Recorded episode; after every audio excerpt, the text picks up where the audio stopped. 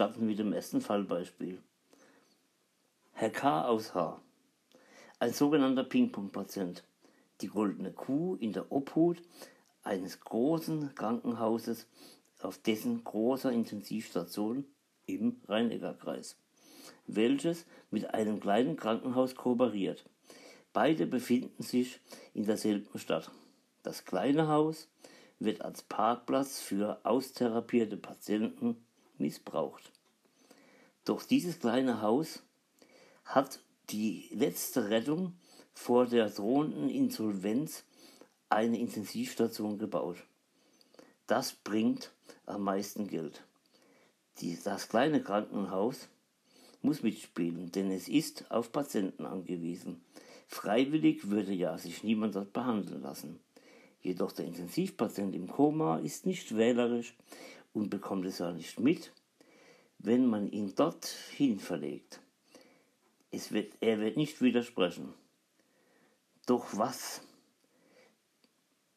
bringt denn dann so viel Geld, dass man den Zwangskunden nicht freigeben will und ihn auf Teufel komm raus behandelt? Die Antwort liegt auf der Hand. Beatmungsstunden. Ja, wir reden von Beatmungsstunden. Die Krankenkasse zahlt jedoch nur 1200 Beatmungsstunden, allerdings für 40 Euro die Stunde. Also 960 Euro täglich. Zuzüglich der Diagnose plus Kosten für das Intensivbett sind wir bei 1200 nochmal zusätzlich. Sind die Beatmungsstunden erfüllt, gibt es kein Geld mehr, also muss der Patient verlegt werden, um ihn danach weitere 1200 Stunden zu beatmen und wieder danach zurückzunehmen. In die fürstliche Obhut wird weitere Verwaltung seiner Krankheit ähm, in das andere Krankenhaus übertragen. Oder man sagt den Angehörigen endlich mal die Wahrheit und bittet darum, die Maschinerie abzuschalten zu dürfen. Selbstverständlich aus humanitären Gründen, heißt es dann, wenn die Krankenhäuser nicht mehr bezahlt werden. Herr K. hatte das große Pech, beim Spaziergang in der Stadt tot aufgefunden zu werden. Er erlitt einen plötzlichen Hirntod und hatte das große Pech, dass er von einem eifrigen Ästhelfer aufgefunden wurde. Doch ein Unglück kommt selten alleine. Nachdem er schon einige Minuten leblos war, wurde er von einem motivierten Ästhelfer aufgefunden, welcher dann sofort und leider doch zu spät mit einer Laienreanimation begonnen hatte. So wurde Herr K. unter Reanimation in eine Klinik gebracht. Dort wurde er im Schockraum von einem Intensivteam übernommen und aufgenommen. Zur Freude aller beteiligten Helfer konnte er nach mehreren Stunden Reanimation wieder ins Leben zurückgeholt werden. Dabei wurde er intubiert und beatmet. Nachdem sein Zustand einigermaßen stabil war, wurde er direkt zum Herzkatheterlabor transportiert, um nach der Ursache zu suchen sie zu finden und sofort zu beheben. Also die verschlossenen Herzkranzgefäße zu eröffnen und mit Stent-Einlagen zu versorgen. Nach mehreren Stent-Implantationen wurde er wieder zurück auf Intensiv verlegt. Jetzt bekam, begann ein langer Leidensweg für Herr K. und seine Familie. Nichts wollte mehr so sein wie früher. Es wurde, er wurde an den Monitor angeschlossen mit Zugängen, Kabeln, Katheter und Sonden ausgestattet, wurde noch tiefer sediert, also jetzt ins künstliche Koma versetzt. Sein Kreislauf, Kreislauf wurde mit Katecholaminen wie Ateranol, Suprarenin, Sobutamin chemisch unterstützt. Natürlich war er weiterhin intubiert und beatmet. Zusätzlich diente er auch noch einer Studie. Diese Studie der Hypothermie, künstliche Unterkühlung bringt natürlich viel Studiengelder in die Taschen der Chefärzte. Hypothermie ist eine künstliche Unterkühlung des Körpers, die in drei Phasen abläuft. Es soll das Coming Out oder besser gesagt die Neurologie nach einer Reanimation verbessern. Und das Ganze nennt man dann Postreanimationssyndrom. Herr K. war natürlich auch ein Opfer der Studie. So wurde bei ihm nicht die übliche Standardkühlung über einen Coolguard durchgeführt, sondern eine neuere Studie. Die Kühlung wurde in die Speiseröhre eingeführt. Der Oberarzt, der diese Studie durchführte, kam extra aus dem Frei mit bester Laune eingereist. Es war sein freies Wochenende.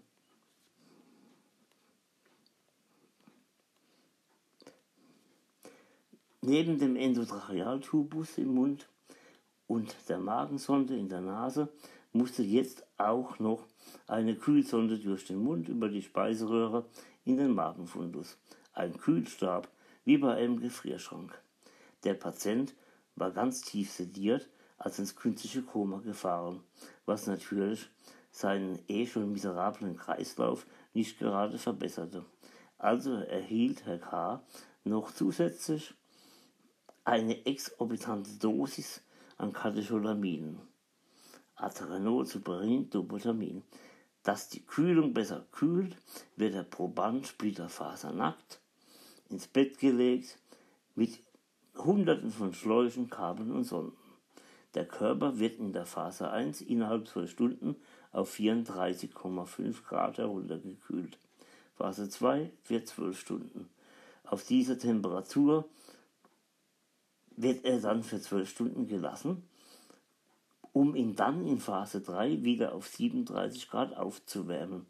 Der Plan ist dann Schädel-CT und Blutkontrolle NSE bezüglich der Neurologie zu machen. Aufwachen lassen, extubieren und rekonvaleszieren. Doch bis dahin heißt es, den Patient am Leben zu halten. Mindestens so lange, bis die Studie abgeschlossen ist. Schon allein aus Forschungsgründen und finanziellen Gründen ebenso. Herr K. war ein Rekordhalter am Konsum von Katecholaminen. Und somit war das Aufwachen lassen nicht so einfach. Er war insgesamt mehr als zwölf Wochen beatmet. Als er doch dann irgendwie von der Beatmung weggekommen war, hatte er sich als Krankenhaus Mittlerweile hatte sich Herr K. alle Krankenhauskeime, die es gibt, eingefangen und war hirnmäßig auf dem Stand eines behinderten Kindes. Er wurde von Krankenhaus zu Krankenhaus hin und her verlegt, bis man von ärztlicher Seite endlich mal die Angehörigen aufgeklärt hatte, dass das wohl nichts mehr werden wird. Von Aterenol kam er nie weg. Nachdem die Familie nach vier Monaten eingewilligt hatte, sein Aterenol nicht mehr nachzufüllen, durfte er, nachdem er vom Pfarrer noch seine Eintrittskarte ins Paradies verkauft bekam, endlich sterben. Der Pfarrer war weg und das Aterenol war am Auslaufen. Wir beobachten vom Bildschirm im Stützpunkt seinen Todeskampf. Somit war sein Leidensweg beendet. Gott sei ihm gnädig. Es gibt drei Wege, als Patient die Intensivstation zu verlassen.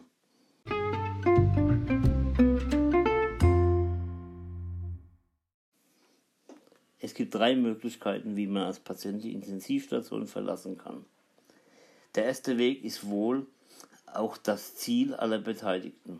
Und zwar, nachdem die Akutphase überstanden ist, eine Verlegung auf eine IMC, das heißt Überwachungsstation, oder bestenfalls auf Normalstation. In diesem Fall wird der Patient lebend verlegt. Natürlich wird der Patient nicht laufend von der Station gehen. Ich habe noch nie einen Patienten gesehen, der laufend die Intensivstation verlassen hat. Möglichkeit 2. Die Intensivstation zu verlassen.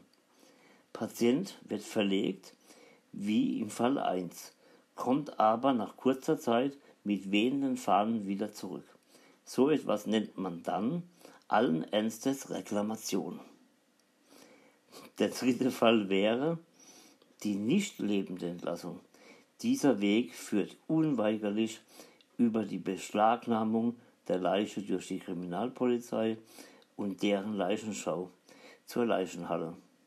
Bei diesen beiden Themen muss ich mich noch etwas aufhalten und etwas mehr beleuchten. Kriminalpolizeiliche Ermittlungen bei unklarer Todesursache. Nach ärztlicher Untersuchung und Untersuchung 2 wird der Totenschein ausgestellt. Erst danach dürfen die ehemaligen Kunden in die Leichenhalle gebracht werden.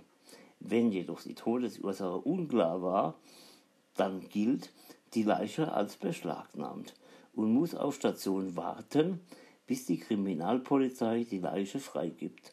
Das läuft so. Die Kripo lässt sich Zeit mit dem Besichtigungstermin.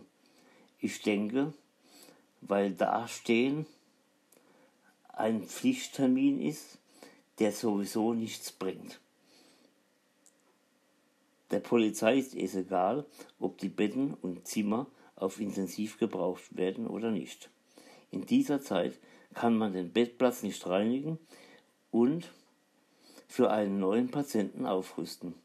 Es sei denn, es gibt einen Abschiedsraum auf der Intensivstation. Seit geraumer Zeit gibt es in wenigen Kliniken, bisher kenne ich das nur von einer großen Uniklinik, sogenannten Abschiedsräume. Das ist ein Zimmer auf Station, wo der austherapierte Patient oder das, was von ihm noch übrig geblieben ist, endlich in Ruhe und Würde am besten unter Begleitung seiner Familie sterben kann. In diesem Zimmer befinden sich keine Monitore mehr, nur noch Infusomaten für die Schmerztherapie und für palliative Maßnahmen. Wenn entschieden ist, dass der Kunde vom Intensivpatienten zum Palliativfall wird, wird sofort von 100% Therapie auf 3% runtergefahren. Ich finde diese Abschiedsräume eine gute und absolut notwendige Ausstattung auf jeder Intensivstation. Aber davon sind wir noch weit entfernt in Deutschland, wie es gleich in den nächsten Zeilen zu lesen ist. Die Kripo ist dann jedoch wieder schneller weg, wie sie gekommen ist. Sobald die Polizeibeamten verschwunden sind, heißt es dann aber schnell weg mit ihm, der Leiche. Wer macht das? Wer wohl? Auch das Pflegepersonal natürlich. In diesem Fall drei verlässt der Patient auch liegend die Intensivstation. Jedoch er wird nicht mehr als Reklamation zurückkommen.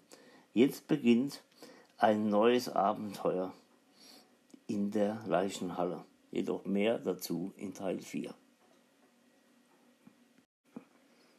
Abenteuer in der Leichenhalle. Der Leichentransport. Zuvor werden alle Zugänge, Katheter, Schläuche und Sonden aus dem geschundenen Körper gezogen. Je nachdem, wie dramatisch der Todeskampf war, werden nach Blut noch Blutspuren etc. entfernt.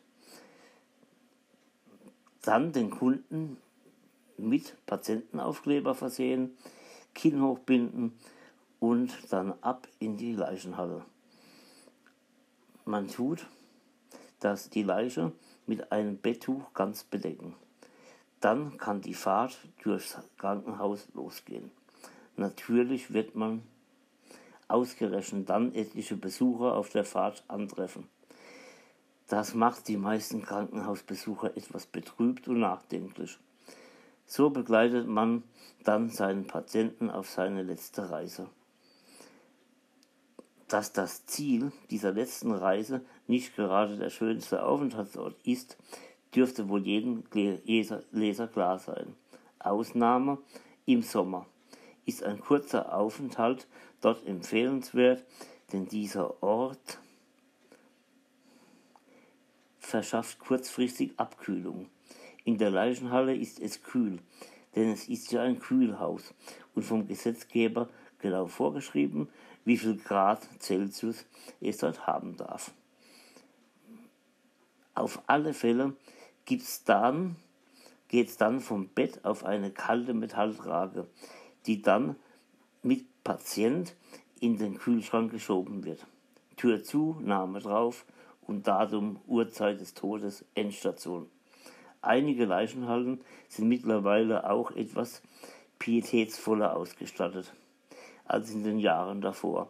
Meist hängt dort ein Bild und Kreuz und Blumenstrauß mit Kerzen. Jedoch ich habe im Januar 2019 in einem kleinen Krankenhaus, wo ich als Honorarkraft eingesetzt war, ein Erlebnis, was unglaubhaft ist. Ich fuhr mit einer Kollegin, die in diesem Haus festangestellt war, eine Leiche in die Leichenhalle. Da ich mich dort nicht auskannte, begleitete ich die Kollegin. Zuerst dachte ich, die will mich verschaukeln, und ich fragte sie, ob das ihr Ernst ist. Denn wir fuhren mit dem Leichenbett über den Lieferanteneingang raus auf den Hof, wo man gut von der Straße einblicken konnte. Dort mussten wir einen Bauzaun einer Baustelle aus dem Weg räumen und fuhren das Bett über die Baustelle in einen Krankenhauspark. Dort standen mehrere Baustellencontainer und eine alte, schäbige, bruchfällige Garage. Direkt angebaut war der Pausenraum der medizinischen Aufnahme. Wir öffneten die Garagentür, die verrostet knatternd beim Öffnen. Dort drinnen ein Vierfach-Kühlschrank und ein elektrischer Sicherungskasten ohne TÜV, aus dem die blanken Starkstromkabel heraushingen. Die Garage glich einem Schrottplatz. Ich fragte sie nochmal, ob das ein Scherz sei, aber nein, es war die traurige Wahrheit. Da kann man erkennen, was der Mensch, der Patient oder Kunde, auch noch wert ist, wenn es am Ende mit dem Geldfluss ein Ende hat. Zum guten Glück stürzte ich nicht noch dort hin, denn beim Metallsarg einschieben bin ich in irgendeiner einer Körperflüssigkeit, ich nehme an irgendeinem Leichensaft, vielleicht Urin, ausgerutscht. Ich nahm es ironisch und bekam dazu noch einen Lachanfall was die Pietät nicht gerade erhöhte. Das hat mir gezeigt, dass sogar ich noch Schock, noch Schock zu behandeln bin, was auch mit der Auslöser war, dieses Buch zu schreiben. Vorsicht, Arzt. Ärztliche, ähm, das ärztliche Personal ist oft eine große Gefahr für Leib und Leben. Besonders wenn Arroganz und Unerfahrenheit und Unsicherheit zusammentreffen. Und an, und an welchem Ort treffen diese Kompetenzen am häufigsten zusammen? Ja, richtig. Auf einer Intensivstation. Was auf Normalstationen oder beim Hausarzt so schief läuft, wollen wir besser außer Betracht lassen.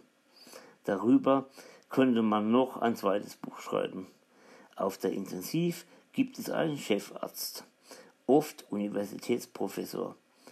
Nicht immer bei allen Fällen ist er schon wirklich kompetent und in der Regel eine Kapazität in seinem Fach. Problem ist, dass er sich nur mit seinen Patienten widmet, den Privatpatienten. Er ist mindestens ein Halbgott und redet meist nicht mit jedem. Seine Befehle lässt er durch seine Gefolgschaft dem Heer seiner Oberärzte befehlen und durchführen bzw. delegieren. Der Chef, was der Chef sagt, ist Gesetz und niemand widerspricht ihm. Das Oberstgefolge ist da schon eher zugänglich und ebenfalls sehr fachkundig und erfahren. Darunter steht er oder sie, an denen die ganze Arbeit hängen bleibt. Die Stationsärzte, meist sehr gute Ärzte, jedoch total überarbeitet von etlichen über unbezahlten Überstunden. Die sind übrigens die wahren Verbündeten des Pflegeteams. Jeder ist auf den anderen angewiesen. Da muss man als Team arbeiten. Doch jetzt kommt die große Gefahr. Diese Gefahr bringt es fertig, deine lange Arbeit und Therapie in Sekundenschnelle zu zerstören. Diese Gefahr heißt Jugend forscht. Die Assistenzärzte mit ihrem Heer an Studenten. Meist noch eine zuständige Belastung zusätzlich für die Pflegekraft. Denn man muss ihnen alles erklären. Denn sie trauen sich nicht, einen Oberarzt zu fragen. Okay, auch sie müssen lernen und haben es nicht leicht. Sie sind das schwächste Glied der Behandlungskette.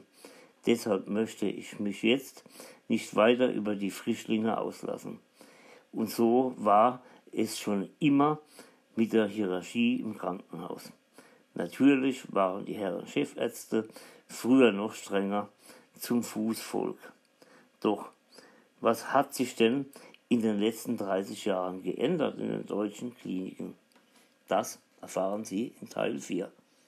啦啦啦啦啦啦啦啦啦。啦